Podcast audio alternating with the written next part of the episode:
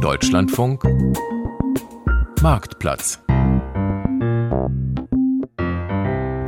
mit Jule Reimer und ich begrüße Sie ganz herzlich. Wie hoch fällt meine Rente im Alter insgesamt aus? Diesen Überblick zu behalten, das ist nicht so einfach. Erstens mal, weil die Beschäftigung mit der späteren Rente für viele Menschen ungefähr so populär ist wie die mit der Steuererklärung. Und das äh, wird überhaupt nicht beeinflusst von Mahnungen vor einem sinkenden Rentenniveau. Und zweitens, weil selbst die perfekt formulierte Mitteilung zum Stand der privaten Lebensversicherung oder auch die gut erklärte Renteninformation der gesetzlichen deutschen Rentenversicherung gar nichts hilft, wenn ihr Adressat sie nie liest und die Informationen auch nicht mal zusammenführt aufführt, welche Rente ihn insgesamt erwartet.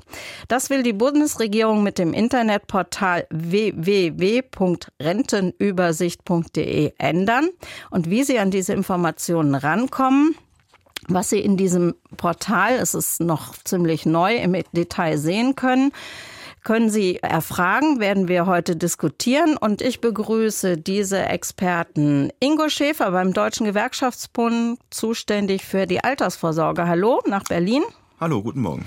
Und ich hoffe, neben ihm sitzt tatsächlich Silke Portin, Expertin der Deutschen Rentenversicherung, DRV, also zuständig für die gesetzliche Rente. Ja, schönen guten Morgen.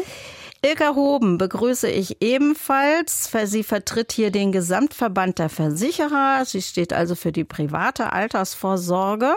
Hallo. Hallo, guten Morgen, danke für die Einladung. Und Merten Larisch ist zugeschaltet vom Bayerischen Rundfunk in München. Er ist der Rentenexperte bei der Verbraucherzentrale in Bayern. Merten Larisch, erste Frage an Sie von der Verbraucherzentrale. Ab wann sollte Mann oder Frau oder jeder Mensch sich mit seiner zukünftigen Rente mal befasst haben. Wollen wir das mal nicht Rente nennen, sondern mit seiner Altersvorsorge, Altersvorsorge ja. beschäftigen? Entschuldigung. Denn es geht ja immer darum, dann ein ausreichendes Einkommen zu haben, um einen ziemlich konkreten Lebensstandard auch bezahlen zu können ab Rentenbeginn.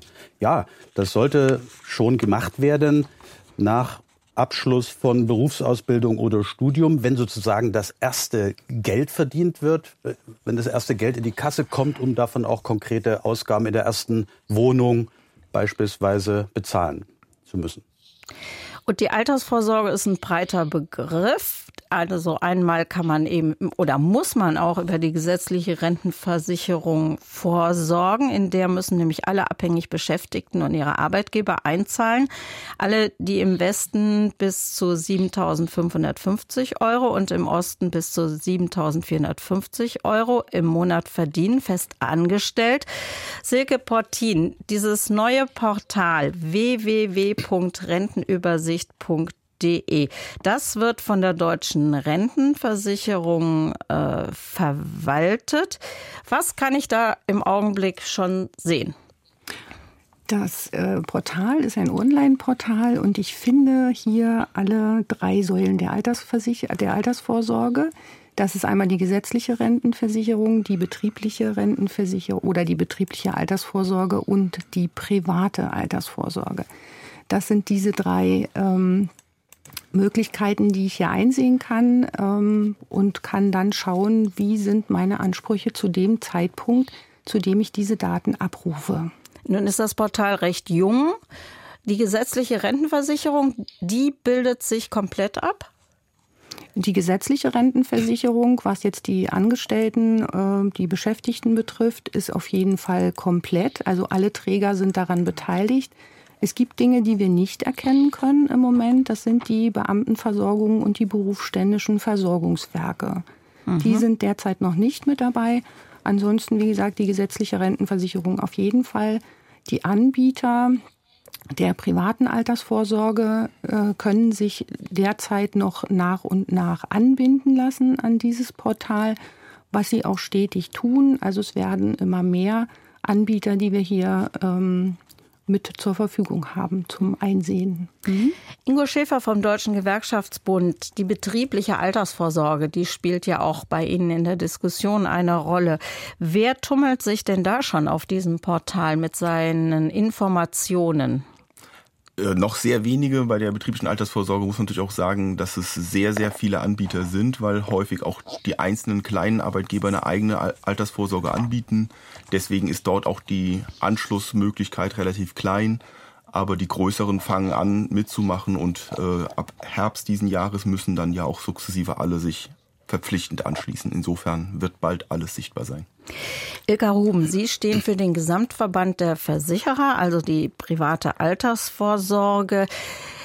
Ich habe gesehen, dass ungefähr 20 Anbieter sind es, glaube ich, also die gesetzliche Rentenversicherung, dann auch die Versorgungswerke von Bund und Länder äh, und eben auch einzelne der privaten, auch große, da bereits äh, ihre Renteninformation eingestellt haben, aber eben noch nicht so viele. Wo, wo liegt die Herausforderung? Weil eigentlich wurde ja angekündigt, so ab 2024 geht schon richtig los und nicht erst im Herbst. Ja, das ist äh, vielleicht auch manchmal ein bisschen die Frage des Erwartungsmanagements. Ich würde gerne ergänzen, wir stehen sowohl für die private als auch für große Teile der betrieblichen Altersversorgung, wenn sie über Versicherer organisiert wird. Von uns sind jetzt zehn Unternehmen dabei, die produktiv schon Daten liefern. Das klingt wenig, ist aber gar nicht so wenig, wenn man sieht, das sind ungefähr 20 Prozent unseres Gesamtbestandes an Lebensversicherern, also ein Fünftel und knapp 30 Prozent der Verträge mhm. im Bereich der Kapital- ah, ja. und Rentenversicherungen, mhm. die dahinter stehen. Wir gehen davon aus, das hat uns eine Umfrage intern gezeigt, dass wir so ungefähr auf 50 Prozent des Bestandes bis Mitte des Jahres kommen. Und dann ist die Herausforderung fast für alle gleich. Das betrifft Versorgungseinrichtungen äh, über die Säulen hinweg. Das ist ein sehr großes technisches Brett, das da gebohrt werden muss. Da müssen mhm. Daten aufbereitet, vorher Daten gesammelt und dann auch nutzbar zur Verfügung gestellt werden. Ich glaube, wir sind in Deutschland in einen sehr guten Prozess gekommen. Wir sind sehr schnell gewesen im Aufbau der Plattform. Das waren jetzt knapp drei Jahre ähm, vom Gesetz bis zum bis zum bis zum Jahr 2024. Und wir sehen auch an anderen Ländern, die Dinge müssen wachsen. Die Nutzerzahlen ähm, müssen wachsen, die Versorgungseinrichtungen wachsen. Und wie Ingo Schäfer gerade richtig gesagt hat, zum Jahresende 2024 beginnt dann die verpflichtende Anbindungsphase für alle diejenigen, die heute schon Standmitteilungen veröffentlichen müssen. Dann sind auf jeden Fall alle dabei. Also ich werbe noch ein bisschen für Geduld, aber ich glaube, wir sind auf einem sehr guten Weg. Genau, da muss ich nochmal in die Runde fragen. Pflicht, also wird es eine Pflicht geben oder wie ist das genau definiert? Zum Beispiel, meines Wissens sind die berufsständischen Versorgungswerke, also für die Architekten, die Steuerberaterinnen, die Ärzte oder so, die sind nicht dabei oder doch? Und ab wann muss ein Unternehmen die private Altersvorsorge da einbinden? Also äh, und wo ist es vielleicht noch freiwillig? Also falls ich, wenn ich dazu was sagen darf. Frau Portin, ähm, ja. Mhm. Genau. Und zwar gibt es im Gesetz selbst eine Verpflichtung, aber an der Verordnung, diese durchzusetzen, wird derzeit noch gearbeitet. Das heißt, eine konkrete Verpflichtung in dem Sinne haben wir derzeit noch nicht. Es wird dran gearbeitet und der Weg dahin äh, soll geebnet werden, aber derzeit kann man noch nicht hundertprozentig sagen, ähm, dass es eine Verpflichtung oder dass wir jetzt schon wissen, wann eine Verpflichtung vorliegt. Mhm. Ja, das ist äh, angedacht. Und was man auch dazu sagen kann, es gibt für alle jetzt schon die Möglichkeit, sich freiwillig anzubinden. Also man muss jetzt, wenn ich eine bei ein Versorgungsunternehmen, ich kann auch jetzt schon mich dieser äh, Plattform anschließen, wenn ich das möchte, äh, wenn ich jetzt nicht unbedingt auf eine Verpflichtung warten will. Frau Hom, ich glaube, Sie hatten da auch noch angesetzt. Ja, das hatte ich. Danke. Ich war beim beim Luftholen. Es ist so, dass wir tatsächlich die Verordnung noch nicht ähm, verabschiedet haben. Das wird wohl jetzt ähm, zu Beginn des Jahres soweit sein. Aber die Zielmarke ist klar, weil mhm. auch die Politik sehr klar gesagt hat, wir haben jetzt einen Testbetrieb gehabt, wir sind noch in der Pilotphase, das ist auch gut so, damit auch beide Seiten noch testen und ausprobieren können. Wir freuen uns nämlich auch sehr über Nutzerfeedback, diejenigen, die sich schon registriert haben und sagen, wie gut kommen wir denn damit zurecht? Und auch die Unternehmen haben gelegentlich ja auch noch technische Herausforderungen, die es gut zu checken gilt, bevor so eine Verpflichtung kommt. Das Jahresende ist als Zielmarke gesetzt und wir werden im Laufe dieses Jahres schon in so einen strukturierten na, ich nenne es mal Anmeldeprozess gehen, damit dann eben nicht am Jahresende alle Versorgungseinrichtungen auf einmal kommen und die Anbindung dann schwierig wird, sondern dass es sortiert jetzt durch dieses Jahr geführt wird. Ähm, da kommen immer mehr dazu. Frau Putin hat gesagt, jetzt schon freiwillig.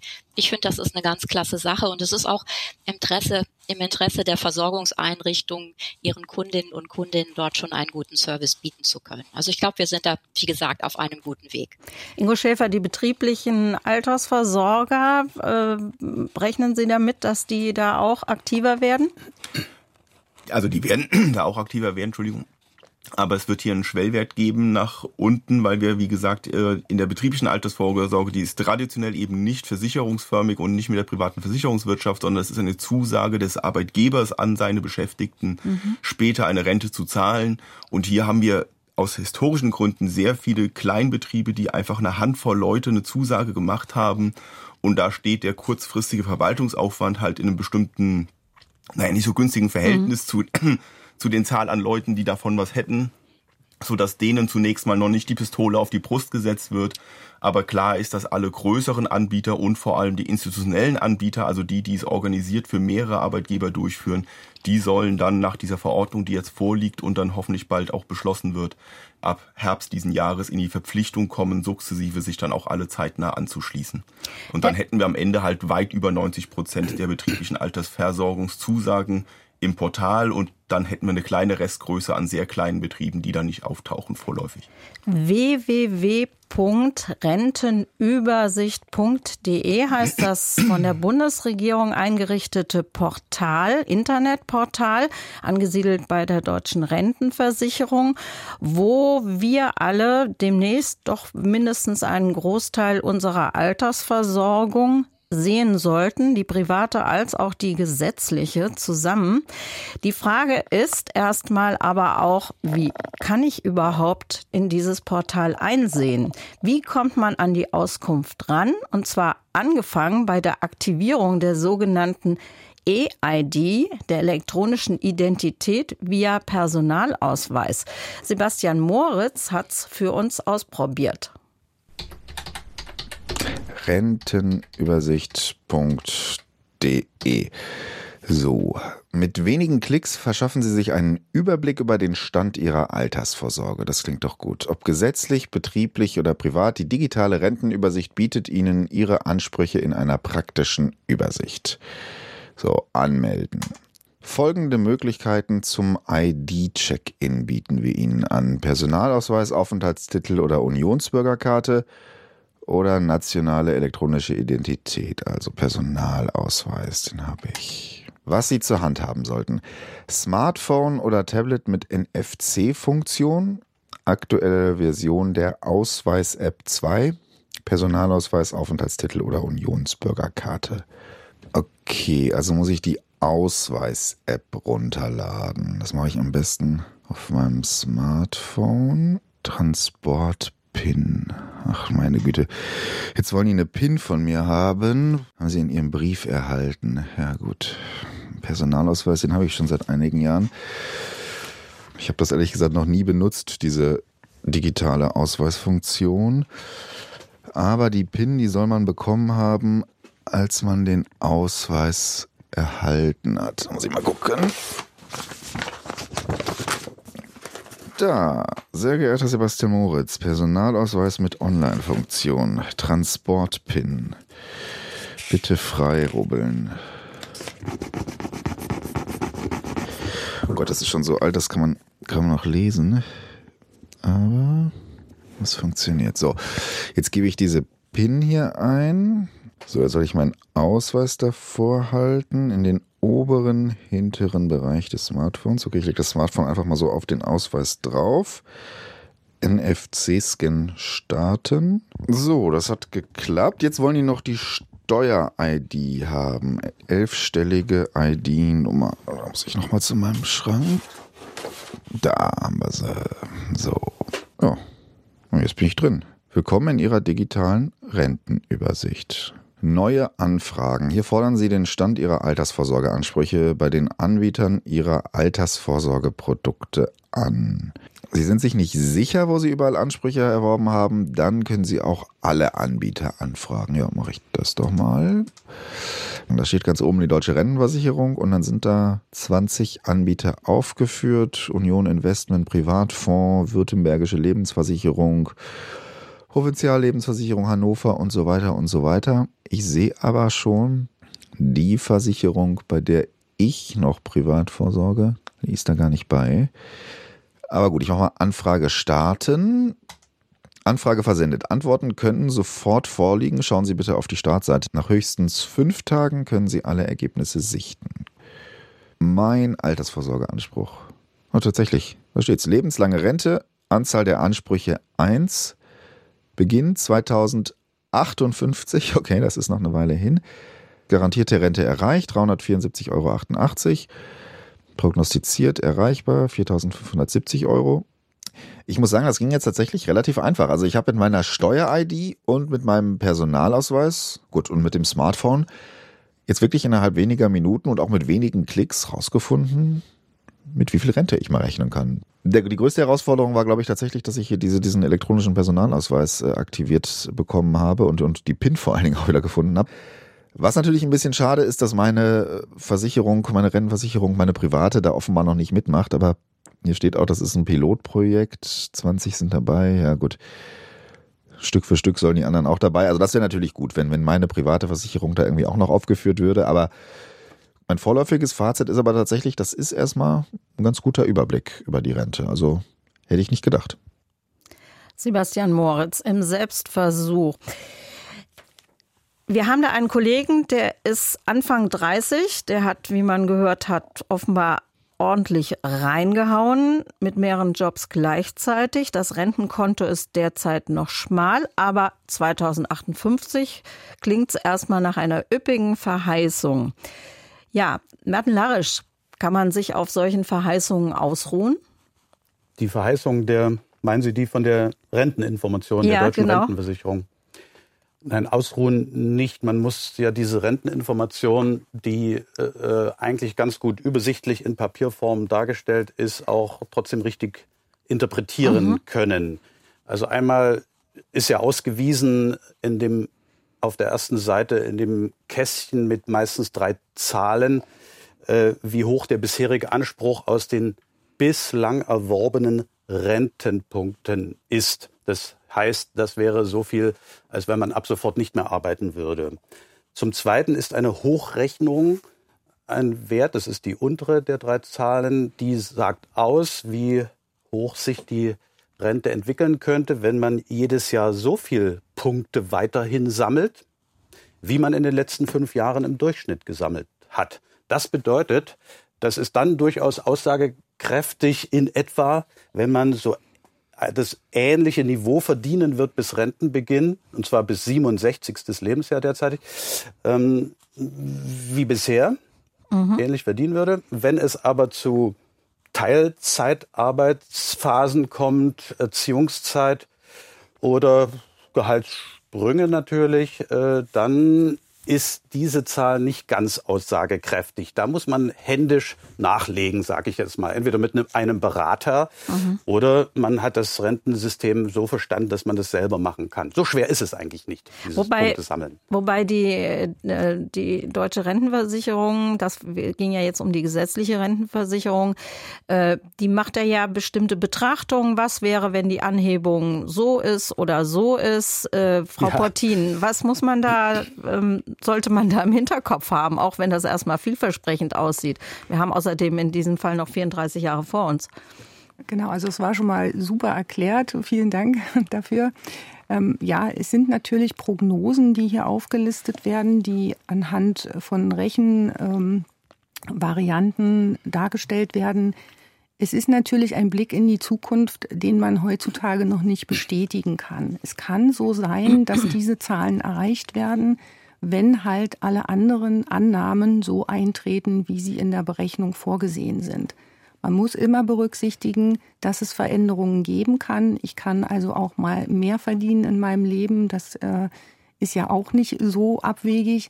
Ich kann natürlich auch mal, wenn ich mir Auszeiten nehme, etwas weniger mhm. ansammeln an Entgeltpunkten, äh, sodass diese Werte tatsächlich Prognosewerte ja. sind, die ich nicht definitiv zugrunde legen kann. Es ist eine Möglichkeit, aber es muss nicht. Die Altersvorsorge planen zukünftige Rente und Rentenhöhe auf einen Blick, die gesetzlichen und die privaten Ansprüche an einem Platz. Das ist das Ziel des neuen Portals www.rentenübersicht.de. Übersicht muss man ein UE hineinschreiben. Und wir haben Gäste hier, die zu diesem Portal und zur Rentenübersicht äh, alles erklären können. Das ist einmal Silke Pottin, Expertin der Deutschen Rentenversicherung, DRV, Ingo Schäfer beim Deutschen Gewerkschaftsbund zuständig für die Altersvorsorge, Ilka Hoben vom Gesamtverband der Versicherer und Merten Larisch von der Verbraucherzentrale in Bayern. Und äh, so ein Portal, ein Internetportal, das ist gar nicht so einfach zu bedienen, bevor wir hier gleich nochmal auf die Technik eingehen und auch auf die Frage, was einem so eine Standmitteilung in den Sachen Altersvorsorge tatsächlich auch äh, erklärt. Eine ganz wichtige Frage an Silke Portin. Menschen, die keinen Internetzugang haben, können die genauso Überblick bekommen, wie es in der Summe um ihre gesetzliche und um ihre private Altersvorsorge steht? Und falls ja, wie machen die das? Genau, also grundsätzlich ähm, alle Anbieter, egal ob die gesetzliche Rentenversicherung, die betriebliche Vorsorge oder die private Altersvorsorge, versenden auch weiterhin Standmitteilungen. Also wer jetzt keinen Internetzugang hat oder keine Möglichkeit hat, auf dieses Portal zu gehen, bekommt seine Mitteilungen über alle Anbieter immer noch in Papierform zugeschickt. Man hat hier dann halt nur oder man muss hier dann an der Stelle alle einzelnen äh, Postsendungen zusammenfügen, damit man dann einen Gesamtüberblick hat. Aber diese Versendung der Standmitteilungen bleibt natürlich weiterhin erhalten. Mhm. Herr Larisch, ist das eine gute Lösung oder ähm, sollte vielleicht die deutsche Rentenversicherung sich mit einem hinsetzen und mit einem das, was ich als Internetnutzer im Portal sehen kann, mit mir das klären oder suche ich mir jemand anders, der mit mir die Übersicht mal einfach anschaut, was ich da so an Altersvorsorge zu erwarten habe? Nun, ich glaube, jeder, der äh, Altersvorsorge nicht als Hobby selber für sich entdeckt, braucht einen Berater. Mit Berater meine ich aber keinen Verkäufer von Produkten auf Provisionsbasis, sondern einen echten Finanzplaner. Und mit dem macht es auf jeden Fall Sinn, äh, sich die gesamten Ansprüche anzuschauen. Und dort muss ich auch sagen, hat halt diese Rentenübersicht äh, leider ihre Schwächen, dass dort eben Altersvorsorge gleichgesetzt wird mit rentenversicherungsförmigen Produkten und man sozusagen nicht sieht, wie viel Kapital sich vielleicht aus Fondssparplänen oder überhaupt Fondsguthaben oder spätere Mieten, Mieteinnahmen und so weiter, das wird alles nicht abgebildet. Nun wäre es schön, wenn dort halt äh, man händisch solche äh, Ansprüche eintragen könnte, um für das nächste Mal, wenn man das alle zwei Jahre mal wieder sich anschaut, die Altersvorsorge, dass man dann diesen Überblick behält und nur noch paar Korrekturen ansetzen muss. Zum Zweiten, die Standmitteilungen heute, die die Versicherungsgesellschaften verschicken, sind sehr unterschiedlicher Qualität, oftmals unvollständig. Das sagen auch die Tests von der Stiftung Warntest zu diesen Standmitteilungen mit. Also kann das, was in der digitalen Rentenübersicht landet, auch nur maximal die Qualität haben, wie sie in den Standmitteilung äh, abgebildet ist. Äh, dazu kommt dazu, dass natürlich in der digitalen Rentenübersicht auch nur zu festen Zeitpunkten bestimmte Werte angegeben sind. Aber die meisten Verbraucher, die meisten Menschen möchten eigentlich auch mal überprüfen, ab wann sie frühestens, also zu anderen Alters Zeitpunkten sie in Rente gehen können und welche Ansprüche sie deshalb insgesamt schon haben. Mhm. Ingo Schäfer, bevor wir jetzt noch auf die Technik kommen, ähm, wie sehen Sie das, die, die, den Nutzen des Portals? Ich glaube, was Herr Larich gerade sagte, ist ein zentrales Problem, dass nämlich diese Standmitteilungen, wie wir sie bisher haben, sehr unterschiedlich sind. Die Rentenversicherung gibt die an in heutigen Werten, das heißt, das ist konkret heutige Euro bei den Privatversicherungen wird angegeben mit einer Verzinsung der nominalen Aufwachs über 30, 40 Jahre. Also in Ihrem Beispiel, was Sie vorhin hatten, da sind halt über 200 Prozent Lohnwachstum eigentlich noch drin. Das heißt, die Zahlen sind optisch viel zu hoch. Ich kann mir davon in 20, 30 Jahren eben nicht das kaufen, was ich glaube, was mit den Euros ist. Und da ist der große Vorteil der Rentenübersicht, dass man sich in einem sehr komplizierten politischen Prozess darauf verständigt hat, die Werte vergleichbarer zu machen. Sie bleiben immer noch mit vielen Fragezeichen hintersehen, aber sie sind deutlich vergleichbarer als diese reinen Papierformen, die die Versicherer bisher verschicken, wo wirklich sehr viel willkürliche Annahmen mit drin sind, die zu sehr unterschiedlichen Ergebnissen führen in der Darstellung und damit den Leuten unterschiedliche oder wenig Klarheit geben. Das war für uns immer ganz zentral, dass die Rentenübersicht den Menschen mehr emotional verständlich und nicht durch komplexe mathematische Formeln zu berechnende Werte präsentieren, damit sie ein echtes Gefühl dafür bekommen, wie ihr Versorgungsstand aussieht. Und auf dem Weg war das ein guter Schritt voran. Ähm, aber es bleibt noch viel zu tun, weil im Hintergrund der Berechnungen sind immer noch sehr, sehr unterschiedliche Modelle. Bei der Rentenversicherung werden nicht nur die Altersrente, sondern auch die Erwerbsminderungsrente und eine Hinterbliebenenrente bezahlt. Die gesetzliche Rente steigt während des Rentenbezugs auch in der Regel mit den Löhnen mit. Bei den privaten Versicherungen ist es häufig nur die Altersvorsorge und häufig steigt der Betrag während 20 Jahren Rentenbezug nur noch wenig an. Das heißt, hier ist auch das, was ich zum Rentenbeginn habe, nicht das, was ich am Renten nach 10 oder 20 Jahren Rentenbezug dann habe. Also das sind alles Dinge, die unheimlich schwer sind und da braucht man wirklich noch über das Portal hinaus Hilfestellung und eine gute Beratung und da kann man immer nur auch an die Rentenversicherung verweisen, die da ja auch allen Versicherten kostenlose und unabhängige Beratung anbietet, weil sie nichts verkaufen will. Und der zweite Schritt wäre dann wirklich die Frage, ob ich über solche versicherungsförmigen Leibrentensysteme, also lebenslange Rentenzahlung hinaus wirklich was tun möchte, durch zusätzliche private Kapitalbildung und sonst was. Aber das ist eine Dimension, dazu muss ich das Geld auch erstmal haben und die praktische Realität mhm, ist, ja. die wir wissen, die meisten ja. Leute haben gar nicht so viel Geld, um noch mhm. zehn andere Produkte zu besparen. Darf ich noch etwas dazufügen? Ja. Und zwar, äh, was, womit wir überhäuft werden von, äh, mit Anfragen von Verbrauchern, die sagen, ja, hier sind Werte angegeben in dieser Standmitteilung oder in der äh, Information der deutschen Rentenversicherung. Aber ich möchte mal wissen, was da netto rauskommt, weil nur vom Netto kann ich mir auch etwas kaufen. Das heißt, die ganze Besteuerungsgeschichte und Sozialverbeitragung im Rentenalter, die verstehen die Menschen nicht so. Die können sie zumindest nicht anwenden dann auf ihre persönlichen Ansprüche. Das ist ein großes Problem und es ist leider hinderlich, dass wir das System der nachgelagerten Besteuerung bei der gesetzlichen mhm. Rente, wie wir auch bei Rürup und bei Riester mhm. haben. Mhm. Frau Hoben, ich nehme mal an, Sie möchten dazu was ergänzen. Ich weiß, äh, dass auch Herr Larisch sagt, der kritisch ist, es gibt gute Mitteilungen, also es gibt ähm, private Alters Altersvorsorgeunternehmen, die machen gute Standmitteilungen und es gibt welche, die machen nicht so gute. Ähm, warum ist es zum Beispiel nicht möglich, wenigstens, dass in so einer privaten Mitteilung das garantierte Verrentungskapital auftaucht, also welches Kapital ich dann tatsächlich habe, wenn ich in Rente gehe. Dankeschön, Frau Reimer. Ich gehe vielleicht einen kleinen Schritt ähm, zurück. Das Thema Standmitteilungen, Transparenz in der Altersvorsorge, das ist eins, das uns in Deutschland betrifft. Das ist uns, das uns ähm, in Europa betrifft, wo wir gemeinsam auch an Regeln arbeiten, die Dinge Stück für Stück besser zu machen. Ich glaube, das ist klar dass das ein ganz wichtiges Anliegen auch der Versicherungswirtschaft ist, dass die Kunden auch mitgenommen werden und das nachvollziehen können. Was wir bei der Rentenübersicht ganz bewusst gemacht haben, der digitalen Rentenübersicht, ist, dass wir gesagt haben, damit die Menschen nicht zusätzlich verwirrt werden, setzen wir jetzt hier keinen ganz neuen Kanon von Werten auf, sondern die Menschen können digital finden, was sie auch Frau Pottin hat gerade darauf hingewiesen, was sie auch schriftlich finden können, um hier keine Abweichungen zu haben.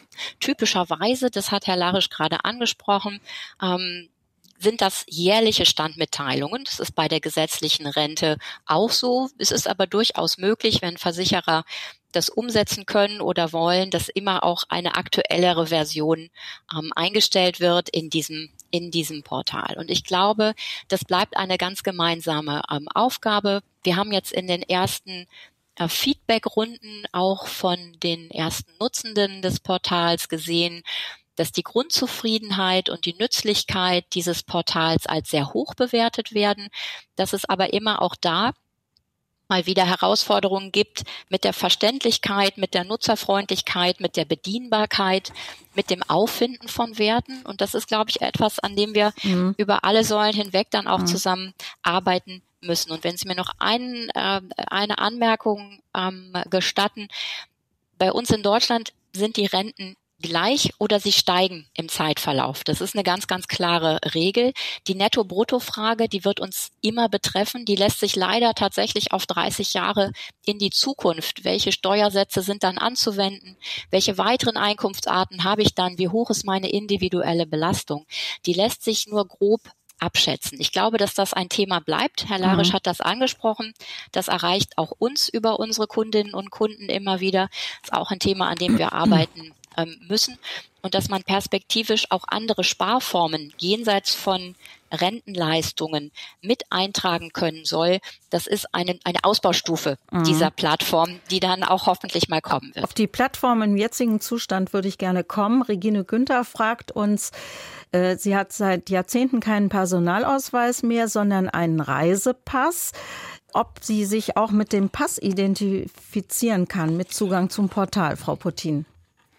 Also aus meiner Kenntnis ist im Moment der Personalausweis das maßgebende aller Dinge. Beim Reisepass kann ich jetzt nicht sagen, ob der schon Online-Funktionen hat. Aus meiner Sicht nicht.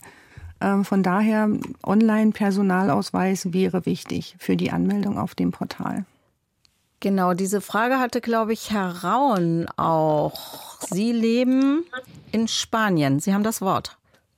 Hallo, guten Morgen in die Runde.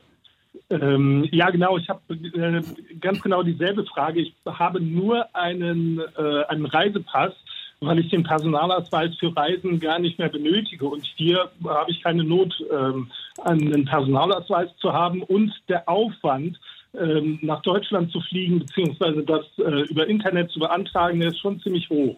Und, ähm, und deswegen dieselbe Frage, funktioniert eine Anmeldung in diesem Portal auch über, äh, über den Reisepass. Und da habe ich gerade schon gehört, mhm. das funktioniert nicht. Sieht Allerdings habe ich im Portal schon ein bisschen nachgelesen. Dort steht, man kann über die E-ID ähm, kann man das Ding auch beantragen. Also kommt man ins Portal rein. Können Sie dazu ein bisschen was sagen? Genau, das ist richtig. Über die EID, das ist für ähm, EU-Bürger plus EWR-Staaten, äh, die ja keinen deutschen Personalausweis haben, die können über diese Form das digital, die digitale Rentenübersicht auch nutzen. Das ist richtig. Wenn Sie sowas haben, dann sollte das eigentlich funktionieren. Nee, habe ich nicht. Äh, wie beantrage ich die?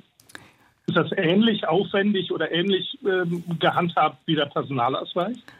Da muss ich jetzt leider passen. Das kann ich Ihnen so gar nicht sagen. Äh, Im Zweifel beim Einwohnermeldeamt mal nachfragen, mhm. äh, wie sich solche Dinge äh, beschaffen lassen. Also da müsste ich jetzt wirklich sagen, kann ich nicht mit Bestimmtheit festlegen. Vielen Dank, Herr Rauen. Aber da Sie in Spanien leben, wo dieses E-Government, Electronic Government, also äh, schon viel verbreiteter ist als bei uns, könnte es gut sein, dass Sie da Anregungen in Ihrer Umgebung finden. Ganz vielen Dank. Wir kommen jetzt mal nochmal genau auf den Personalausweis, die aktivierte Online-Funktion. Ich habe lang gesucht, bis ich einen Kollegen für dieses Experiment gefunden habe, weil die nämlich alle den amtlichen Brief mit der sechsstelligen PIN nicht mehr finden, weil sie den irgendwo abgelegt haben. Interessanterweise, egal ob sie 30 oder 60 sind. Dann war die Rede von der Steuer-ID. Was ist das? Und vielleicht auch nochmal, was ist ein NFC-fähiges Smartphone oder Tablet? Kann ich, wenn. Ja, bitte? ja, also Ingo Schäfer vom Gewerkschaftsbund.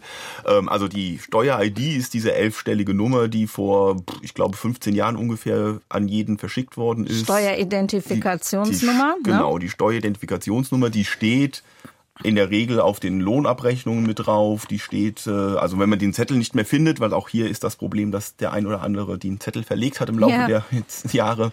Also in der Regel steht die auf drauf und zur Not kann man die bei seinem Finanzamt wieder anfordern. Ist aber nicht identisch mit der Steuernummer Nein, beim genau. Finanzamt, sondern ist eine generelle Nummer, die mich mein Leben lang begleitet, egal wo ich bin. Genau, das ist eine personengebundene Nummer, die dauerhaft an die Person gekoppelt ist, ab Geburt theoretisch und das andere sind Steuernummern, die mir als Steuersubjekt, sage ich mal, zugeordnet werden und da kann das ja auch eine Ehe ist ja auch ein Steuerpflichtiger und so weiter, da ist die mhm. Steuernummer ist eine andere Kategorie.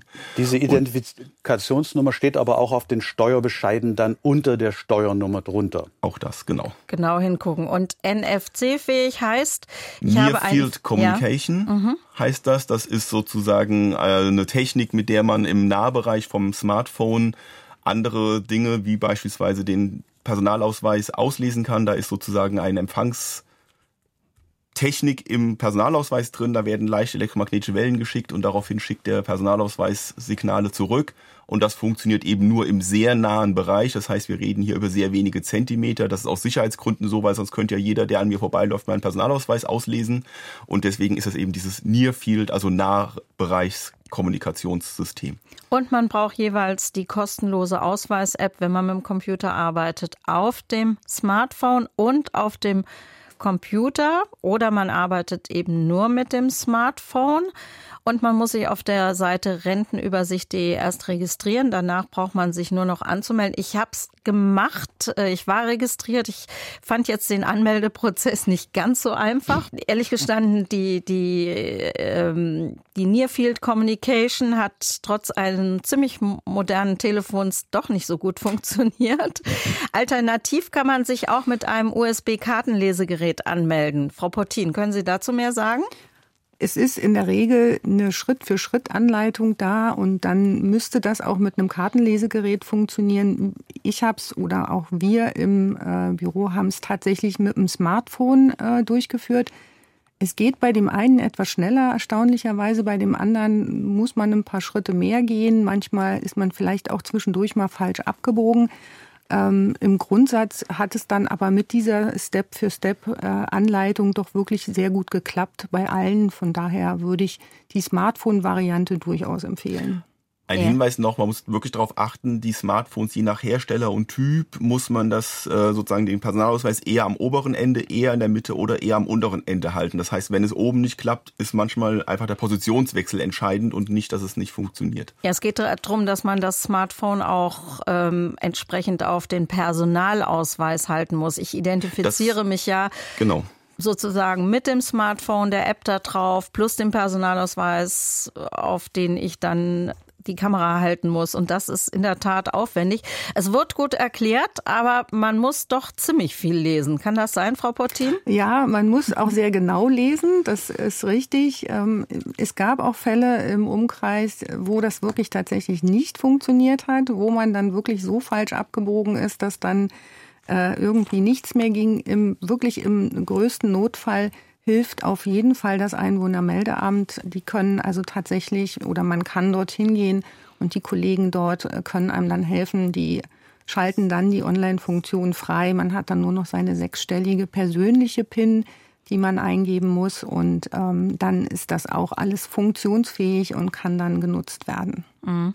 Wie komme ich an meine sechsstellige PIN, wenn ich da auch nicht mehr weiß, äh wenn ich sie vergessen habe? Ja, verloren, den Zettel. Verloren, zurück zurück zum Einwohnermeldeamt.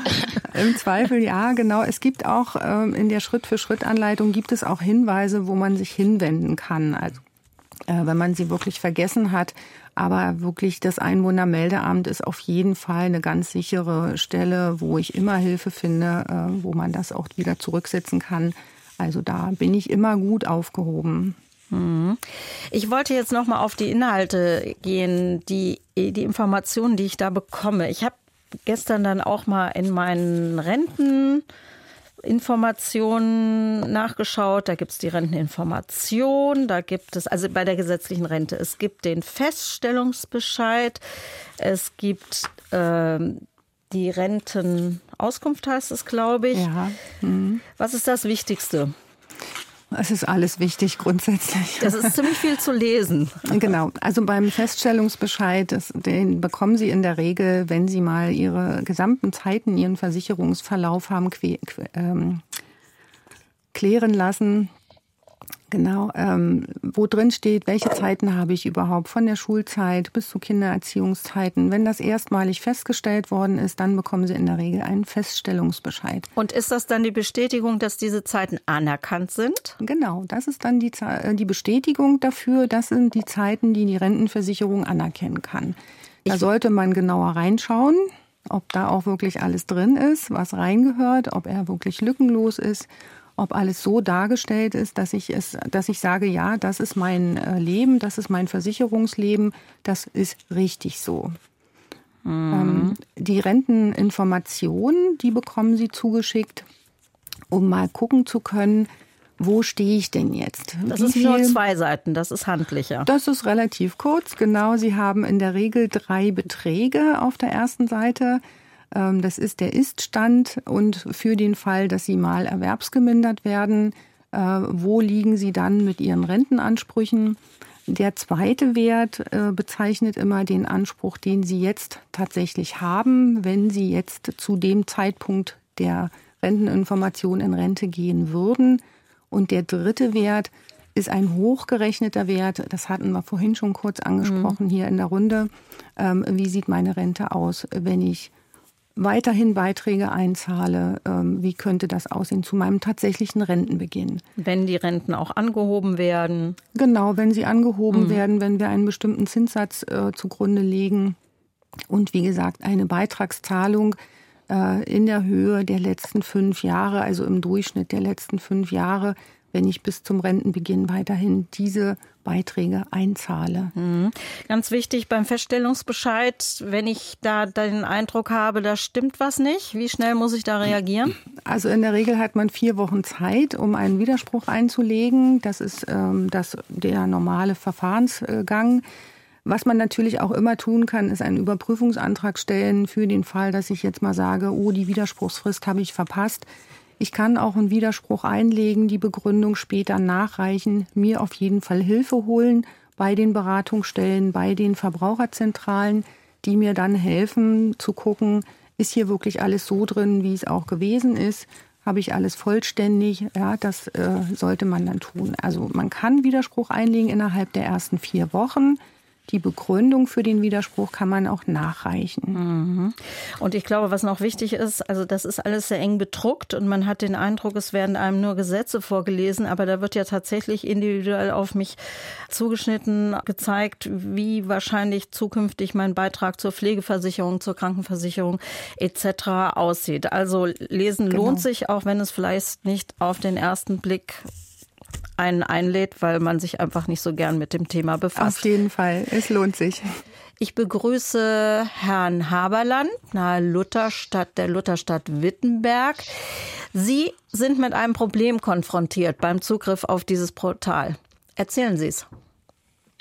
Ja, äh, versteht man mich? Ja. Ja, wunderbar. Ja, und zwar äh, bin ich Berufsbetreuer und äh, ich habe entsprechend, äh, man hat so zwischen ja ca. 50 bis 60 Betreute und äh, hat äh, bestimmte Arbeitskreise, unter anderem natürlich auch die Rentenversicherung, Kontenklärung, äh, Korrespondenz etc. Das Problem ist folgendes, ich kann mich auf dem Portal anmelden, ich habe einen Button als persönlich, also als Privater, der trifft für mich nicht zu. Ich habe einen zweiten Button als Firma, trifft für mich nicht zu. Äh, dann muss ich mich authentifizieren mit dem jeweiligen Personalausweis und ich habe ja die Personalausweise der Betreuten nicht. Also für mich gibt es dort derzeit keine Lösung. Und äh, das Einloggen über den Personalausweis ist in diesem Fall auch nicht möglich. Meine Frage, ist dort irgendwas vorgesehen, weil es gibt äh, zigtausende Betreute, die davon betroffen sind. Ja, vielen Dank. Wichtige Frage. Frau Portin, wissen Sie dazu was? Ähm, also Betreuer sind im Moment dort noch nicht äh, vorgesehen. Das ist noch nicht ähm, eingerichtet, sage ich mal. Es ist natürlich eine sehr interessante Frage, die wir auch gerne aufgreifen, weil das Portal natürlich immer noch wächst. Also wir ähm, es ist immer noch so, dass wir auf das Feedback äh, der Nutzer auch gerne zurückgreifen und äh, sagen, was geht gut, was geht vielleicht noch nicht so gut. Ähm, und dann natürlich dieses Portal weiterentwickeln und sicherlich auch in die Richtung, dass man sagen kann, wenn wir Betreuer haben, dass auch die letztendlich nachher Zugriff haben auf die Daten ihrer Schützlinge gerne weitergeben. Ich gebe das auch gerne nochmal oder ich nehme es gerne mit und gebe es nochmal weiter, äh, inwieweit hier an der Stelle Betreuer auch mit aufgenommen werden können. Derzeit leider noch nicht. Thomas, ich würde da gerne ja, noch, Frau Entschuldigung, ich würde da gerne noch was ergänzen, weil wir das auch eben bei dem, bei dem Personalausweis noch nicht ganz ähm, durchgesprochen haben. Danke, Frau Putin, ist eine ganz runde Antwort. Ich wollte gerne sagen, dass wir natürlich hier auch immer mit sehr sensiblen Daten zu tun haben und dass der Datenschutz bei der Frage immer eine ganz wichtige ist. Es gibt heute schon die Möglichkeit für jeden Einzelnen, jeder Einzelne, die persönlichen Daten auszulesen und die dann auch mit Dritten zu erörtern. Herr Larisch hatte eben angesprochen, es gibt Beratungen, auch Versicherer beraten. Vielleicht ist es zunächst mal ein Zwischenschritt, ähm, der in einer anderen Form angegangen werden ähm, könnte. Aber in der Tat, das Thema Betreuung direkt ist dort jetzt noch nicht ähm, vorgesehen, auch weil diese ganzen Herausforderungen wirklich noch klug austariert werden müssen. Aber ich glaube auch, man muss es mitnehmen. Ingo Schäfer vom Deutschen Gewerkschaftsbund, Stichwort Beratung. Gibt es die auch bei den Gewerkschaften für die Gewerkschaftsmitglieder? Also wir als Gewerkschaften bieten natürlich auch Beratung für unsere Mitglieder an, aber vor allen Dingen machen wir über die soziale Selbstverwaltung, wo ja alle sechs Jahre, zuletzt letztes Jahr Sozialwahlen stattfinden, wählen wir sogenannte versicherten Ältesten bzw. versicherten Berater. Das sind also ganz normale Arbeitnehmerinnen und Arbeitnehmer oder oft auch schon selber Rentnerinnen, die dann den Leuten, die heute noch arbeiten, beim Rentenantrag vor allen Dingen helfen. Das heißt, das Ausfüllen der Formulare, die aber auch vor allem helfen, dann die Formulare, also die Bescheide der Rentenversicherung zu verstehen und die Rentenauskunft zu verstehen und auch Hinweise geben, wann man in Rente gehen kann und dann auch helfen bei der Berechnung so als grobe Orientierung, wie könnte es beispielsweise aussehen, wenn ich früher gehe, kann ich überhaupt früher gehen und diese Fragen auch sehr gerne beantworten und natürlich dadurch, dass es Kolleginnen und Kollegen sind, ist es auch ein sehr vertraulicher Rahmen meistens. Viele machen das bei sich zu Hause in der mhm. Wohnung und äh, ja sehr nette Umgebung. Merten Larisch, haben Sie von der Verbraucherzentrale haben Sie auch noch eine Empfehlung für preisgünstige Beratung? Na gut, die Verbraucherzentrale selbst. Ja, okay, Möchte ich gerne, gerne mal Werbung machen? Nein. Ähm, äh, machen Sie auch, ja? Also wir machen das auch. Wir machen Strategieberatung mit Finanzplanung. Kostet aber was, ne? Ja, was nichts wert ist, kostet ja, nichts. Ja, wie ne? viel? also das ist von Bundesland zu Bundesland verschieden. Bei der Verbraucherzentrale Bayern kostet, sage ich jetzt mal, 15 Minuten 20 Euro.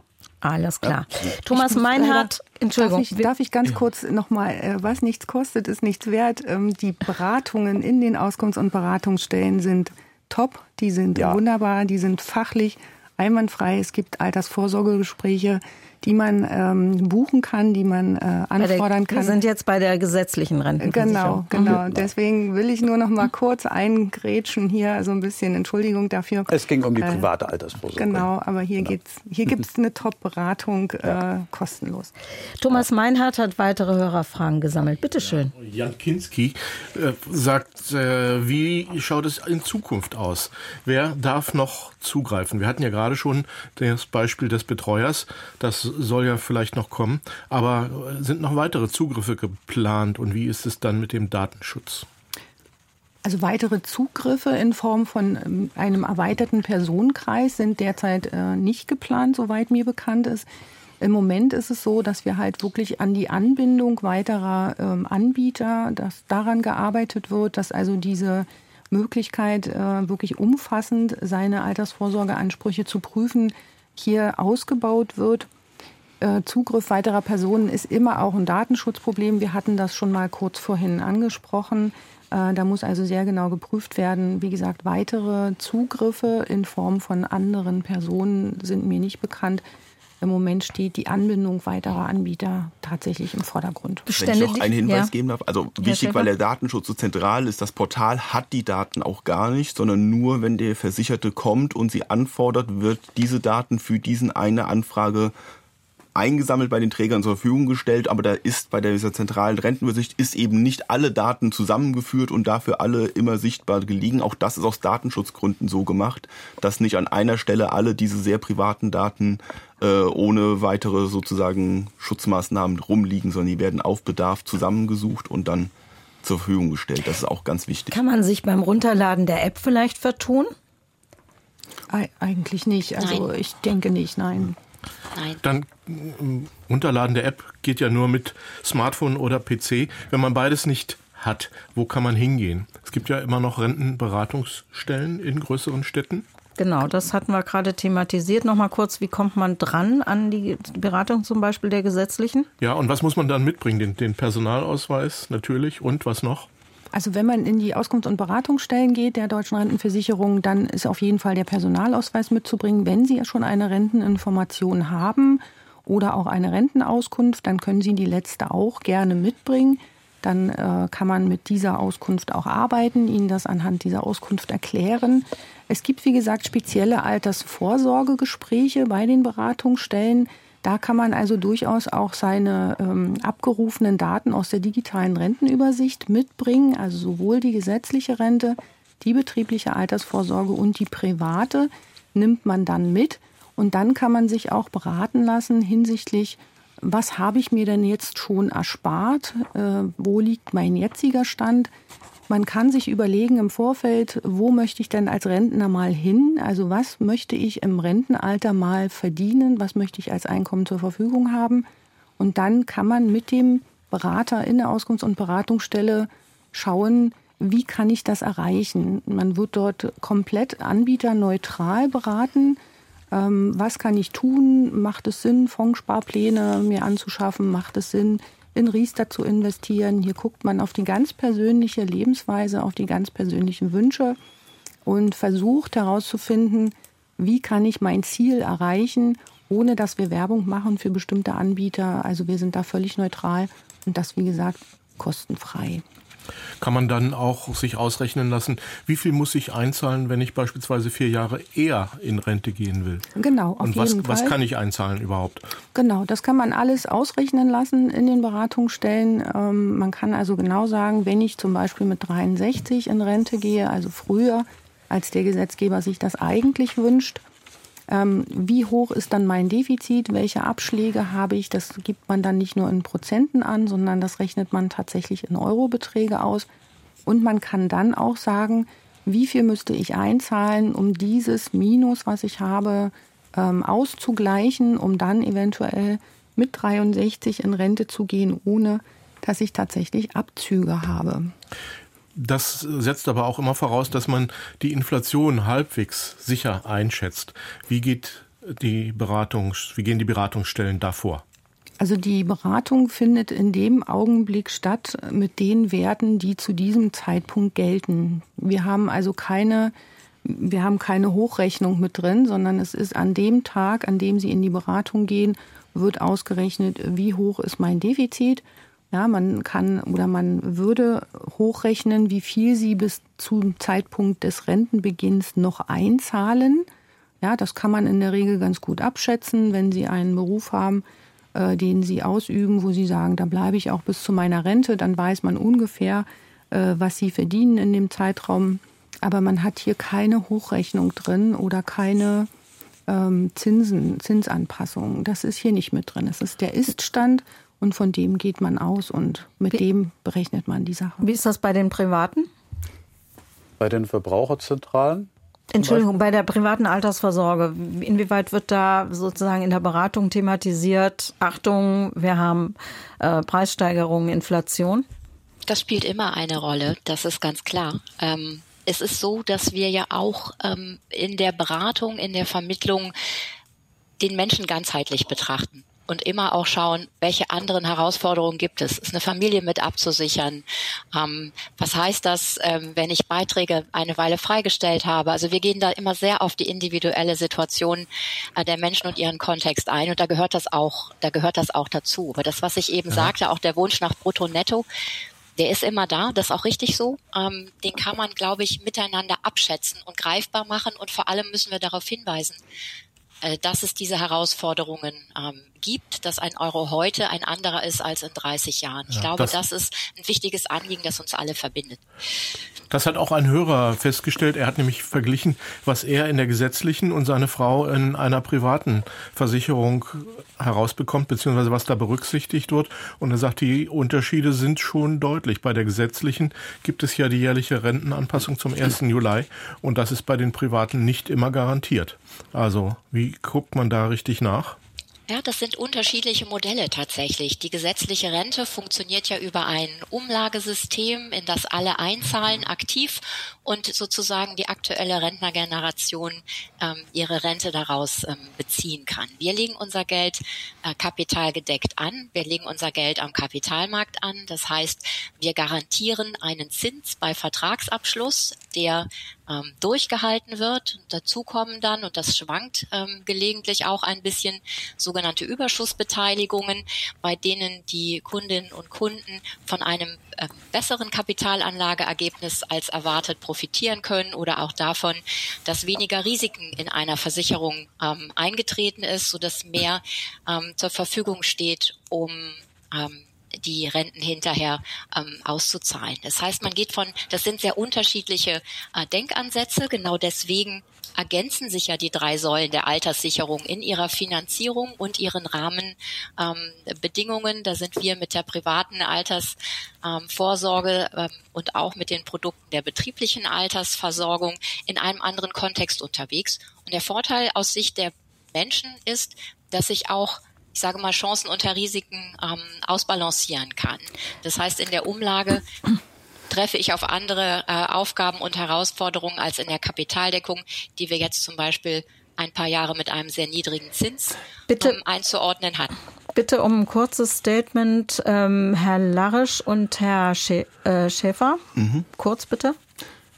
Also das ist das, was ich vorhin schon sagte, das ist ganz zentral, um es mal banal zu machen, wenn ich bei Rentenbeginn in einer klassischen privaten Versicherung 100 Euro bekomme, die dann im Wesentlichen über die nächsten 20 Jahre nicht mehr steigen, habe ich, würde ich bei einer Rente, die jährlich mit den Löhnen um ungefähr drei Prozent steigt, würde ich stattdessen mit 75 Euro anfangen. Der Unterschied ist, nach zehn Jahren ist die private Versicherung immer noch bei 100 Euro, während dann die Rente, die steigt, eben dann auch 100 Euro beträgt und nach 20 Jahren wäre dann die Rente, die steigt bei 110, 120, 30 Euro, je nachdem, äh, während die gesetzliche, äh, die private, die sozusagen nicht steigt, immer noch 100 Euro ist. Und das muss man sich wirklich klar machen, dass der Betrag zum Rentenbeginn, wenn da 100 Euro steht, zwar für den Rentenbeginn 100 Euro sein kann, aber wenn der danach nicht mehr steigt, dann habe ich natürlich über 20 Jahre Kaufkraftverlust, der enorm sein kann, so dass ich dann mit 80 oder 90 mir von diesen 100 Euro kaum noch was kaufen kann.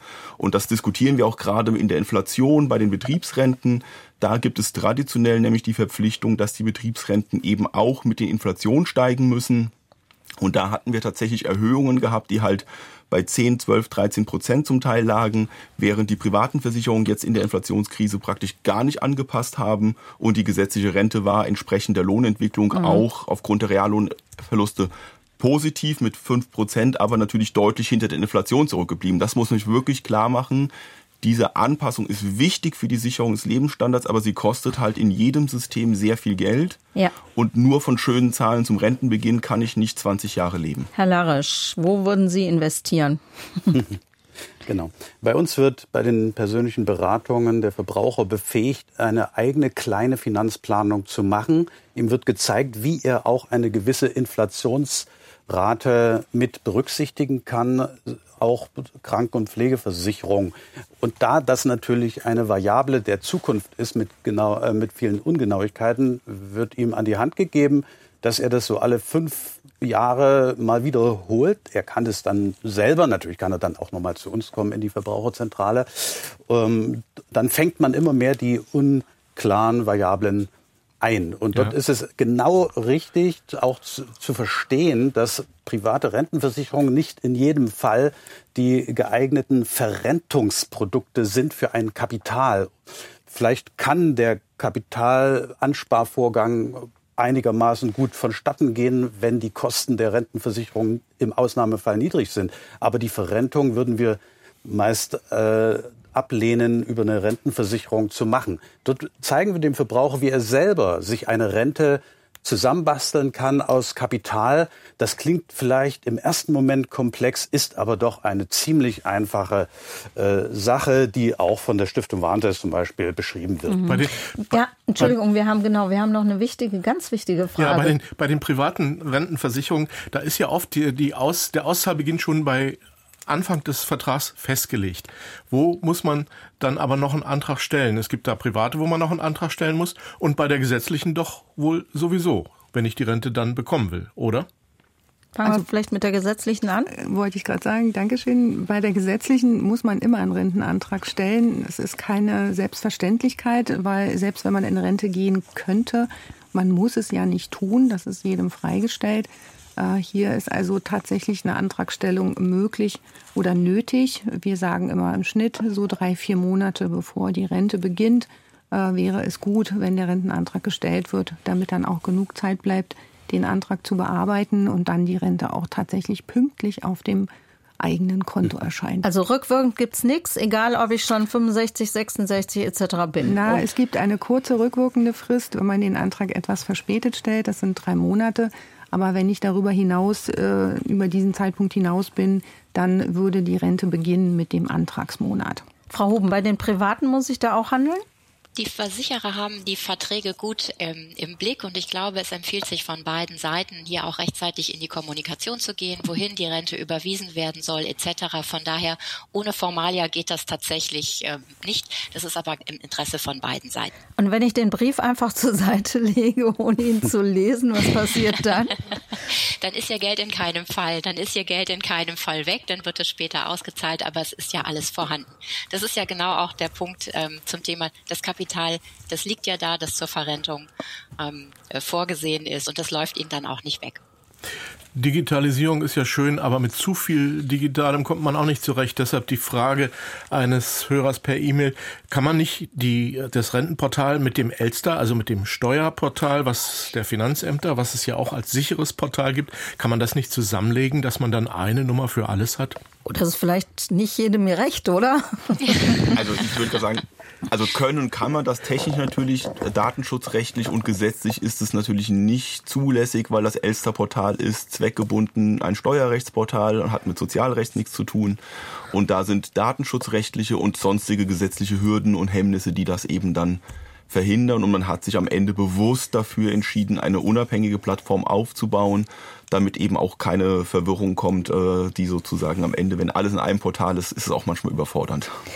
Wir haben noch eine Frage von Jan Duda der die schreibt, wenn in der digitalen Übersicht bereits sämtliche bzw. bis zu diesem Zeitpunkt gesammelte Informationen vorliegen, weshalb kann ich dann nicht beim Betreiber, das ist ja die deutsche Rentenversicherung, die diese Plattform, sagen wir mal, verwaltet, warum kann ich da nicht per Brief eine entsprechende Briefauskunft anfordern. Mit der Übersicht, mit allem drum und dran. Geht das, Frau Portin? Wird das angedacht? Die Standmitteilungen bleiben ja in der postalischen Versendung. Also es ist ja nicht so, ich habe aber nicht, nicht alles zusammen. Das ja, das, genau, das ist das, was wir vorhin auch schon mal kurz angeschnitten haben. Äh, wenn ich es per, also postalisch zugesandt bekomme, muss ich es halt selbst mir nebeneinander legen und schauen, äh, wo ist mein Gesamtüberblick? Das ich glaube, die Bitte war, dass die deutsche Rentenversicherung das auch sozusagen Nein, als Brief nicht. versendet. Ist der Verwaltungsaufwand Nein. dazu groß? Also ich sag mal so, an die Nachhaltigkeit denken.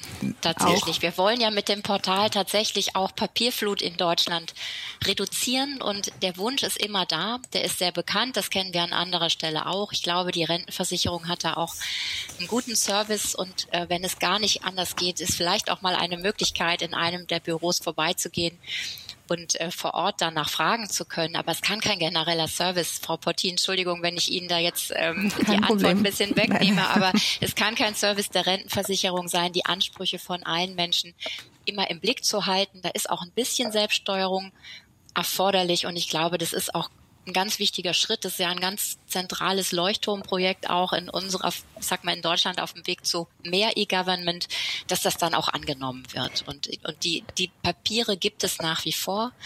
Aber dass das auf einem Blatt alles nochmal ausgedruckt wird, ich glaube, da sind wir alle so umweltbewusst, dass wir sagen, diesen Papierberg, den und das Porto, das sparen wir uns an der Stelle sicher auch. Das nehmen wir jetzt als Schlusswort. Vielen Ganz vielen Dank an Ingo Schäfer beim Deutschen Gewerkschaftsbund, Silke Pottin von der Deutschen Rentenversicherung, Ilka Huben, die gerade das Schlusswort gesprochen hat vom Gesamtverband der Versicherer, an Merten Larisch, Rentenexperte bei der Verbraucherzentrale in Bayern. Gucken Sie es sich an, wenn Sie können, www.rentenübersicht.de. Und ich danke nochmal allen, die zu dieser Sendung beigetragen haben. Mein Name ist Jule Reimer und ich wünsche allen einen guten Tag.